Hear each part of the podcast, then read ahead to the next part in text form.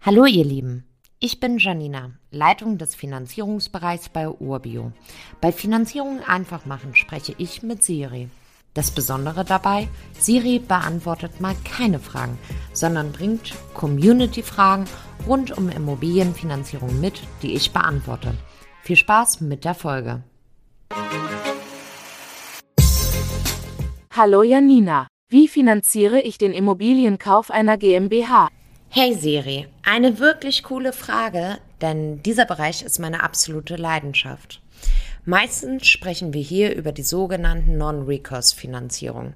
Für diejenigen, die sich fragen, wofür dieser Begriff steht, er bezeichnet die Finanzierung einer wirtschaftlich und meist rechtlich abgrenzbaren Wirtschaftseinheit, die sich selbst refinanziert. Wörtlich übersetzt bedeutet es einfach regresslos. Darlehensnehmer, Darlehensnehmerin und Eigentümer, Eigentümerin sind dann in der Regel die GmbH und nicht die Gesellschafter, Gesellschafterin der Gesellschaft.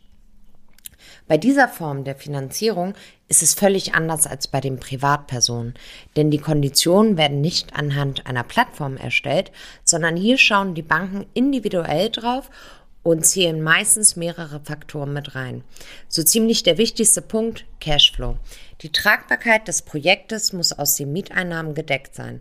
Alternativ kannst du auch mit einem negativen Cashflow finanzieren, aber dann kommen meistens noch Bürgschaften oder Querverhaftungen mit rein. Die Bank prüft also, wie kreditwürdig ist die Immobilie oder das Projekt.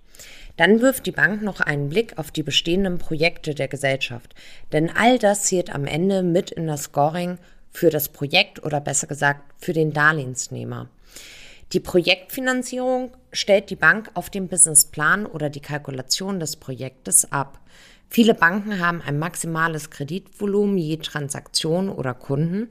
Da kann es schon sein, dass ein Konsortium, also ein Zusammenschluss aus mehreren Banken, gebildet werden muss. Besonders wichtig ist immer Folgendes. Je professioneller du das Projekt aufbereitest und es dann bei der Bank vorstellst, desto besser kommt ihr ins Gespräch. Hier zählen übrigens nicht die Standardkreditunterlagen, von denen wir immer sprechen, sondern hier kommen die Legitimationsunterlagen der Gesellschaft mit dazu und noch einiges mehr an Unterlagen.